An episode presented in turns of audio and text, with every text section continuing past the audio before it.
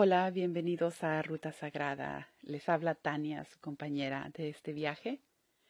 Y bueno, el día de hoy les quiero traer el tema o quiero hablar un poquito sobre los espacios liminales. Estos espacios que a menudo nos encontramos en nuestra vida, eh, que son espacios de transición, espacios de, de paso, ¿no? Como umbrales, eh, algunos más pequeños que otros pero bueno, eh, les quiero compartir algunas reflexiones sobre este tema. Y para empezar, quiero compartirles este texto, este fragmento de una carta del poeta Rainer Maria Rilke eh, sobre vivir las preguntas. Y dice así, te lo pido que tengas paciencia con todo lo que está sin resolverse en tu corazón y que trates de amar las preguntas mismas, como si fueran cuartos bajo llave o libros escritos en un idioma muy extraño. No busques las respuestas, las cuales no se te pueden ser dadas aún, porque no serías capaz de vivirlas. Y el punto es vivirlo todo. Vive las preguntas ahora. Tal vez algún día distante en el futuro de manera gradual y sin darte cuenta, vivirás tu respuesta.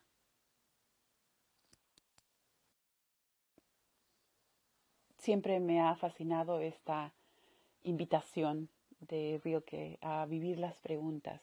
Eh, también a menudo vivimos en, en, una en espacios donde las preguntas no son bienvenidas, pero esta invitación a no solamente buscar la respuesta, a no ver la pregunta como la herramienta para llegar a la respuesta, sino vivir la pregunta en sí mismo y ver lo que la pregunta nos puede enseñar.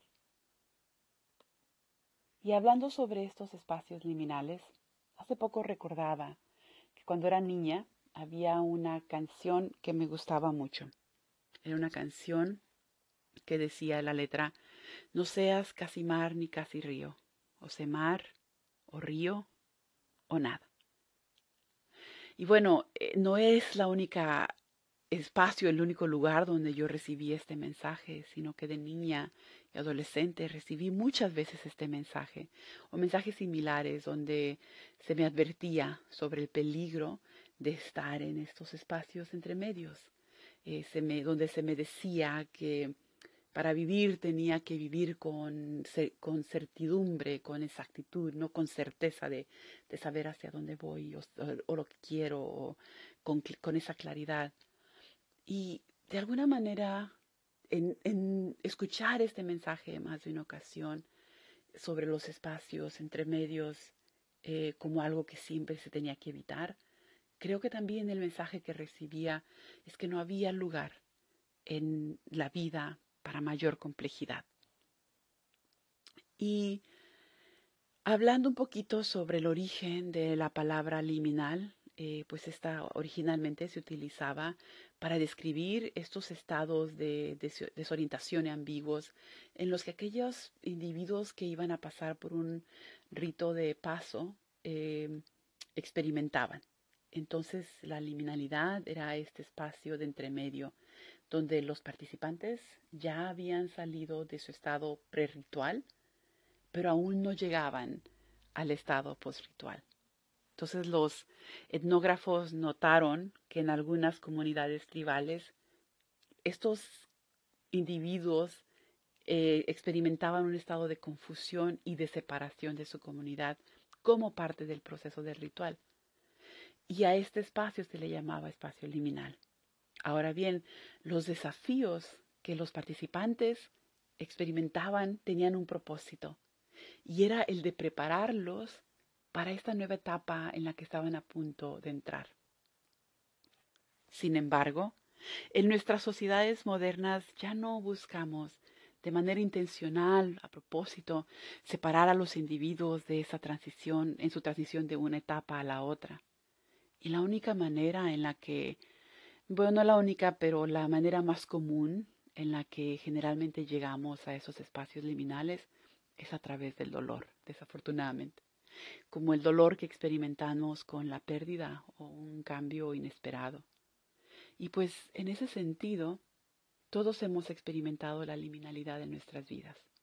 En la transición, por ejemplo, entre perder un trabajo y encontrar uno nuevo, entre mudarte de una ciudad y llegar a la otra, eh, cada vez que nos tenemos que, nos encontramos en esos espacios de incomodidad, de no saber hacia dónde vamos. Y bueno, algunos de estos espacios son más, esos espacios liminales también varían, ¿no? Algunos son más cortos, algunos son más largos, algunos son más intensos que otros.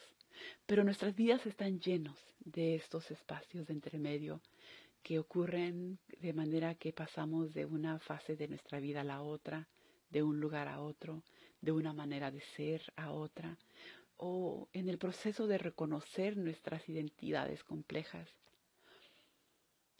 La experiencia en este espacio intermedio es a menudo incómoda y llena de incertidumbre, porque es también el espacio donde podemos reconocer lo que ya no es, pero no podemos ver aún lo que va a ser.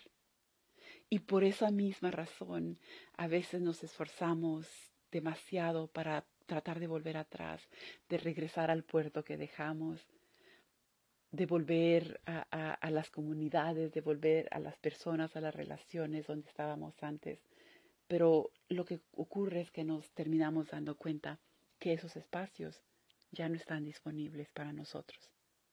Entonces, no podemos regresar, pero aún no podemos ver lo que hay del otro lado. De alguna manera, nos encontramos a la deriva, en mar abierto, y a la merced de la corriente que nos lleva. Y nuestro esfuerzo probablemente va a ser el de tratar de nadar contra corriente pero es inútil y solamente incrementa el dolor y el sufrimiento. Para llegar a nuestro destino se necesita a veces que nos dejemos llevar, que aceptemos lo que es y que soltemos la idea de cómo tendrían que ser las cosas. A veces requiere que dejemos que el río, que el mar nos lleve hacia la otra y confiar que nos va a llevar hacia la otra orilla y permitir que esa experiencia nos transforme. Este espacio es en sí un espacio de transformación. Es un espacio que requiere paciencia. Es un espacio sagrado, donde la persona que somos al salir no es la misma persona que éramos cuando llegamos. Es un espacio del cual no podemos salir de manera voluntaria sin haber aprendido algo.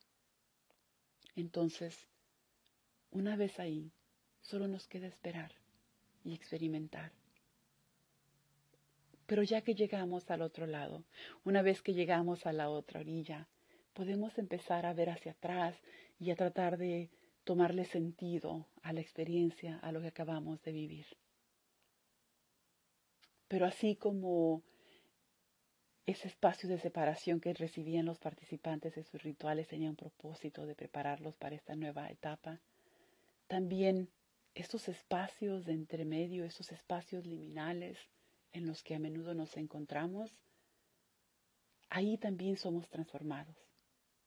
Y si los entendemos, si entendemos este proceso como un proceso sagrado, entonces podemos preguntarnos, ¿cuáles son las herramientas que he traído para enfrentar este momento? ¿Cuáles son las herramientas que me hacen falta? ¿Qué me ha ayudado en el pasado? ¿Cuál es la luz que me puede ayudar a tomar el siguiente paso? ¿En dónde pongo mi confianza? Porque sí, en este proceso de transformación también adquirimos herramientas, enseñanzas, conocimientos, habilidades y sabiduría que nos van a ser necesarios para continuar viviendo nuestras vidas, pero como la persona en la que ahora nos hemos convertido. Así es de que, volviendo un poco a las palabras del poeta, lo importante es vivirlo todo. Y sí, el dolor sabemos que está presente.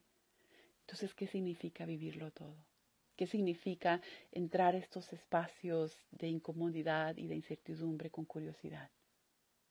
Abiertos a lo que estamos a punto de de aprender, abiertos a la manera en que esos espacios nos van a poder transformar a nosotros.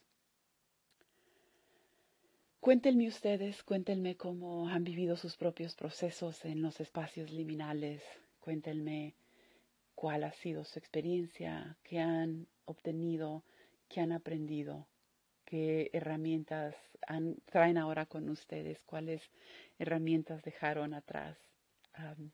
pueden encontrar la página de Ruta Sagrada en Facebook también y en otros medios sociales y también pueden visitar la página de rutasagrada.org.